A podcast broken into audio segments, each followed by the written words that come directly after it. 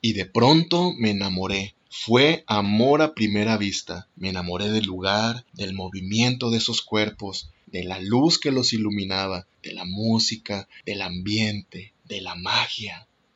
Hola, ¿qué tal? Soy Chesco Blandela y los saludo desde Mazatlán, Sinaloa, aquí en México. Esto es El Niño Bailarín parte 2 en mi podcast y por qué no, comenzamos.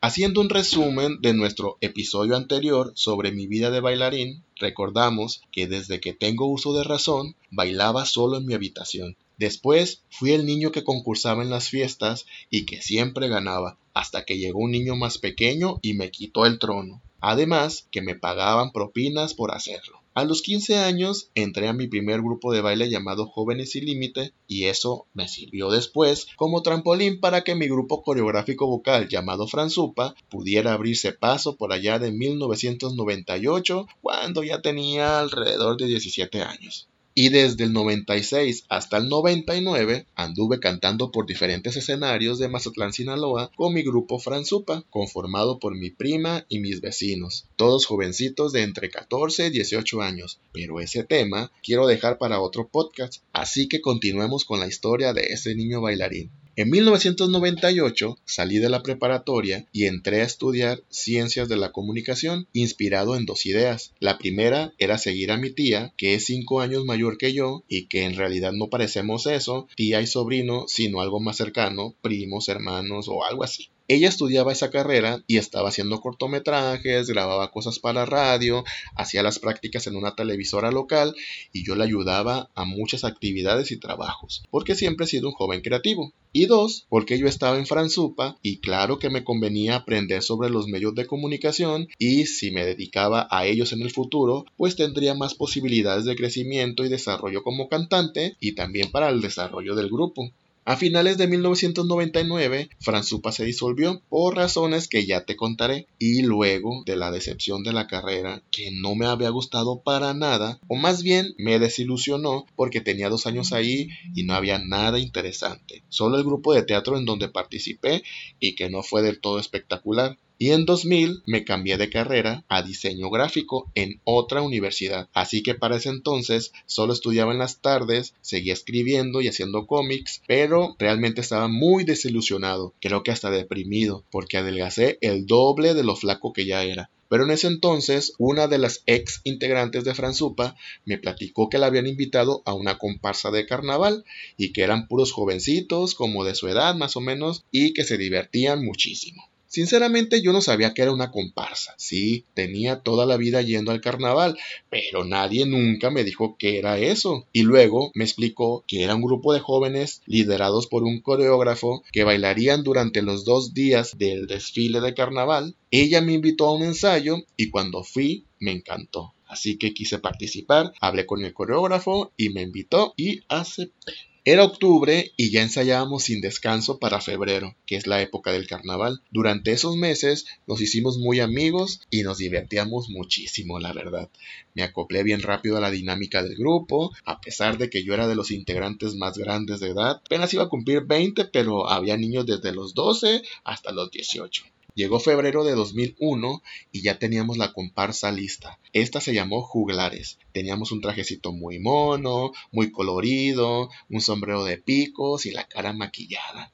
Nos aventamos bailando 21 kilómetros, que es lo que más o menos mide el malecón de Mazatlán, los dos días y ya de madrugada después del desfile, como de que no, nos íbamos a pasear y a bailar en el carnaval. Además, nos presentamos en la feria e hicimos muchos relajos por todos lados. Y fue tan divertido participar en esto que el año siguiente, 2002, claro que sí, volví a participar en la siguiente comparsa. Ahora nos llamábamos Carnavaleando con los Pierrots. Traíamos un traje blanco más sobrio, con una capa brillosa, turquesa hombres y fuchsia mujeres, gorro negro, guantes blancos y maquillaje como de mimos y participamos en los dos desfiles de carnaval. Hicimos una presentación en una comida especial ante distinguidas personalidades, las reinas del carnaval, políticos, etc. Y ganamos el premio de tercer lugar. Talentosos estos niños. Éramos un grupo de 20 o más jovencitos con mucho talento y muchas ganas de bailar. Recuerdo que hicimos fiestas a lo loco. Ah, pero eso sí, siempre había dos o tres mamás que cuidaban y se divertían con nosotros. Hasta una fiesta travesti hicimos, donde las mujeres fueron vestidas de hombre y los hombres de mujeres. Y hasta hubo show y todo. Nos íbamos de paseo y entre otras locuras. Inseparables.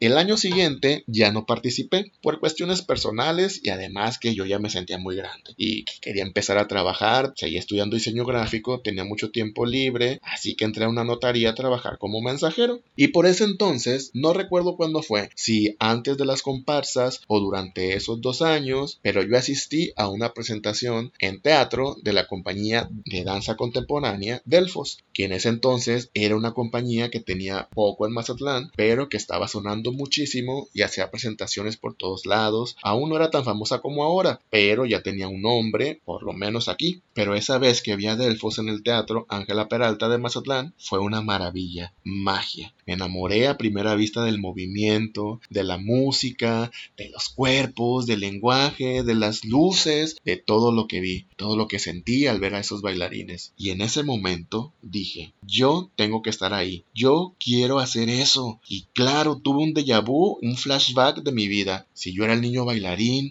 el que ganaba concursos y al que le pagaban por hacerlo. Y estuve en Jóvenes Sin Límite y participé dos años seguidos en comparsas de carnaval y bailé durante 20 kilómetros. Claro, yo puedo ser eso que veo en ese maravilloso escenario. Claro que yo puedo hablar con mi cuerpo. Claro que yo voy a estar ahí. Pero volvamos al punto donde nos quedamos. Yo estudiaba diseño gráfico por las tardes y trabajaba en la notaría mediodía. Creo que tenía como tres o cuatro meses en la notaría, cuando en una nota del periódico leí que decía que la compañía Delfos, esa de la que yo me enamoré, buscaba nuevos talentos para su escuela.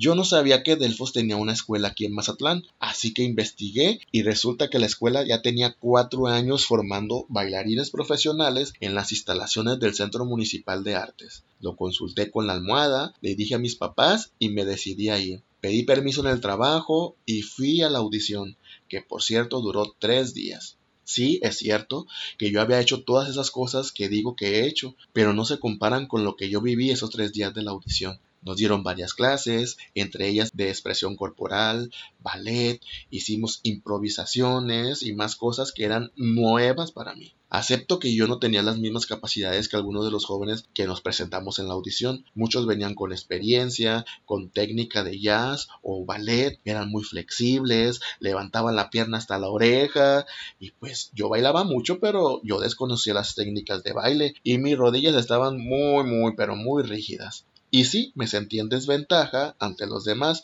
además que yo era de los más grandes de edad, tenía 21 años. Y después de la audición, nos dieron la noticia que de 33 aspirantes eligieron a 17, 10 mujeres y 7 hombres. Y yo brincaba de felicidad. Quedé seleccionado para ingresar a la Escuela Profesional de Danza Contemporánea de Mazatlán. No lo podía creer, aunque solo fuimos 10 los que entramos en primer año y los otros pasaron directo a otros grados, segundo y tercero, porque estaban más avanzados que nosotros. Días después fui a la notaría a darle las gracias al licenciado y ahora a prepararme porque estudiaría dos carreras, la de danza en las mañanas y la de diseño gráfico por las tardes. La verdad es que las clases de la escuela de danza eran muy pesadas, pero me encantaban. Las disfrutaba enormemente, pero también las sufría. Era una montaña rusa de sensaciones. Muchas veces creía que estaba viviendo un sueño, y claro, estaba más cerca de cumplirlo. Tenía clases de danza contemporánea, mixta y Graham, jazz, ballet, expresión corporal, teatro, artes plásticas, música y entre otras.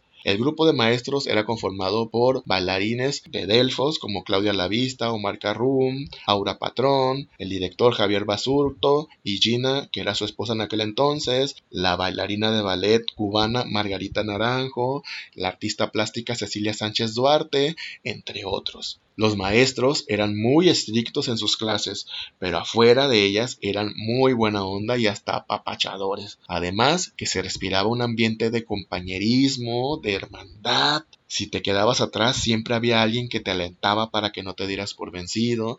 Había muy buena onda con todo el mundo, alumnos, maestros, directores, etc. Y sí sufrí un poco porque salía tarde de la universidad y entraba muy temprano a la escuela de danza y todo el día estaba ocupado y andaba en friega. Y súmenle que andaba de novio y que veía a esta persona en mis pocos ratos libres. Era la locura, pero era sumamente feliz.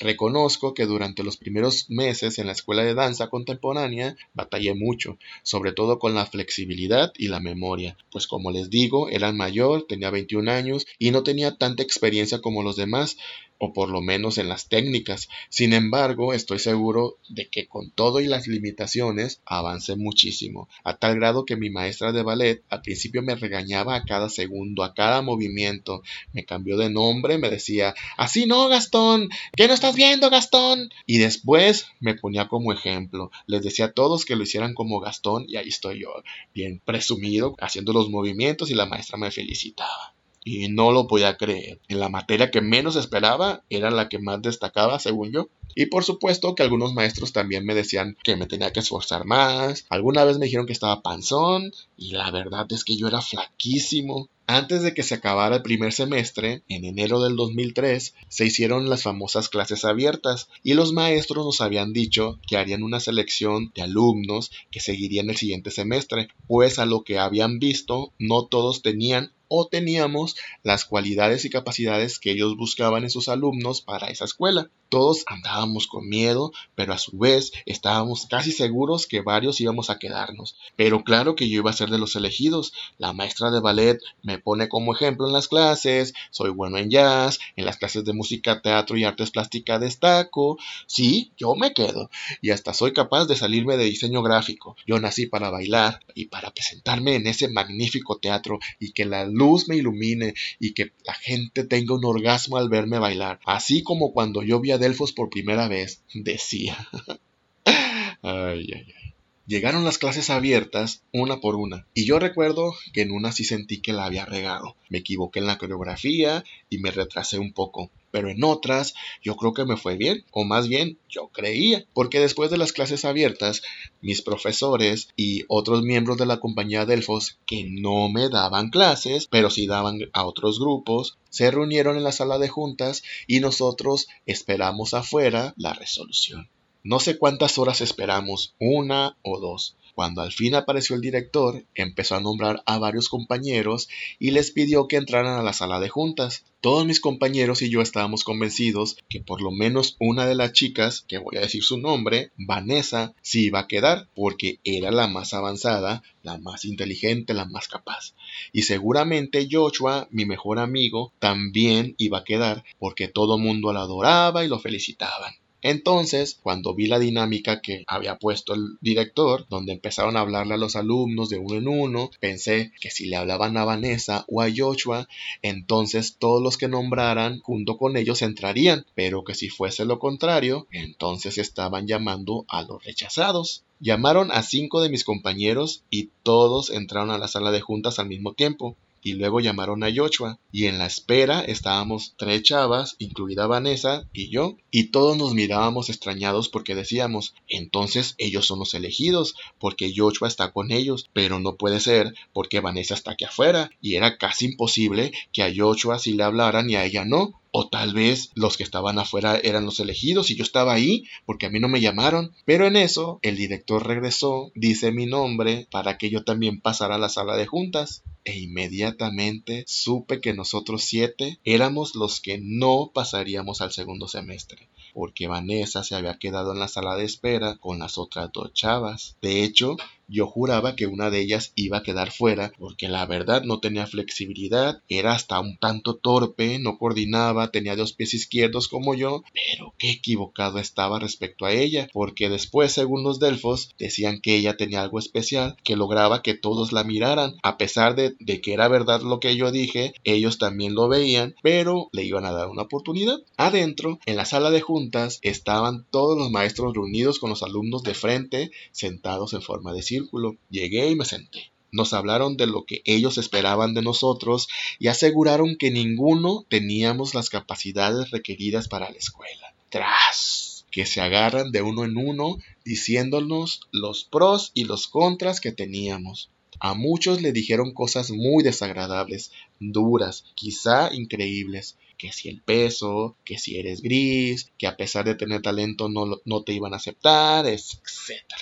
Todo mundo lloraba y teníamos la cara hasta el suelo. Cuando llegaron conmigo, que yo fui el último, me dijeron estas palabras, textual. Señor Franco, pues tienes muy buena voz y, y ya, y después otros maestros que nunca me habían dado clases, que solo me habían visto en las clases abiertas, me dijeron un montón de cosas sobre mis limitaciones que se me hacían bien exageradas porque jamás me dieron clases. Me habían dicho que yo no tenía actitud, que me vencía muy fácilmente, que casi casi me dijeron que no servía para más que para cantar, porque una vez me escucharon en una clase de teatro donde cantábamos y que seguramente tenía otros talentos, que buscara dedicarme a otras cosas, a teatro o a cosas de pintura, que porque la danza no. Y fíjense que siempre me pasa algo. Cuando siento que alguien me está atacando o me dice cosas que no concuerdan con lo que yo creo o que se me hacen injustas, me bloqueo. Y aunque escuchaba con atención lo que me decía, se me hacía eso injusto, que ninguno dijera que por lo menos había tenido un pequeño avance. Solo una maestra fue amable y me dijo llorando y abrazándome que no entendía por qué eran tan malos con nosotros, que yo sí había avanzado muchísimo y muchas cosas más me dijo. Y todo mundo llore llore llore. Nadie lo podía creer. La quinta generación de la Escuela Profesional de Danza Contemporánea de Mazatlán había fracasado. Solo tres chicas fueron tomadas en cuenta para continuar en la escuela. Y como yo era el único que no lloraba, de hecho seguía en shock, el director de la escuela me pidió que por favor les hablara a las chicas que estaban afuera. Y pues salí y les llamé. Todas me preguntaban qué había pasado, porque ni ellas entendían, y ya cuando entraron vieron a todos llorando y abrazando a los maestros. Y yo me preguntaba, ¿y las clases de ballet? ¿Quién no se supone que me ponían de ejemplo? Si yo era Gastón, pues casi se me caen los calzones cuando todos salimos del lugar y en la plazuela que rodea la escuela nos encontramos con la maestra de ballet. Ella no estaba en la junta. Cuando nos vio, empezó a abrazar a varias de las chicas que no habían sido elegidas. Y recuerdo que les decía, Marie, tú no quedaste, pero ¿cómo? ¿Y tú, Joshua, tampoco? No puede ser, pero ¿qué se creen estos delfos? Increíble y enojada, también comenzó a llorar junto con los demás. Abrazó a cada uno de mis compañeros y lloraban y se preguntaban que por qué, que muchos de ellos sí tenían esas cualidades y bla, bla, bla, bla, bla.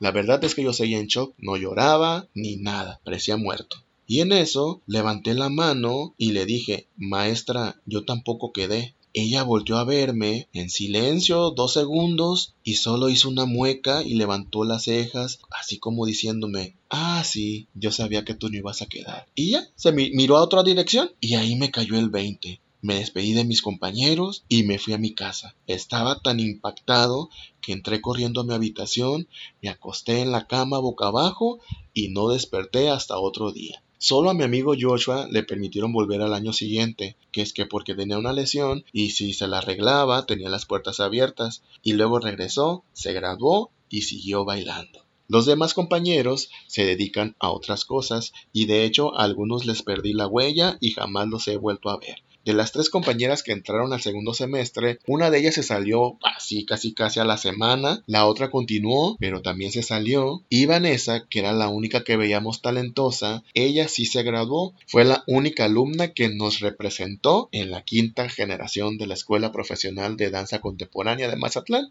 Continuó bailando, es maestra de danza y ahora es cantante en una agrupación versátil. Y hace poco coincidimos en un musical y hemos estado en contacto de vez en cuando. Después de esto, jamás volví a bailar. La verdad es que me pegó muy duro todo eso que nos dijeron, no solo a mí, sino a mis compañeros. Y eso que creo que fueron muy suaves conmigo, por lo menos así lo vi. Pero ese sueño de subirme a ese escenario, ese teatro tan bello, de ser iluminado por las luces y que todo el mundo me vea, nunca se me quitó de la cabeza. ¿Y qué creen? Años después se me cumplió, no como bailarín, sino como actor. Pero esa es otra historia que contaré después en otro podcast.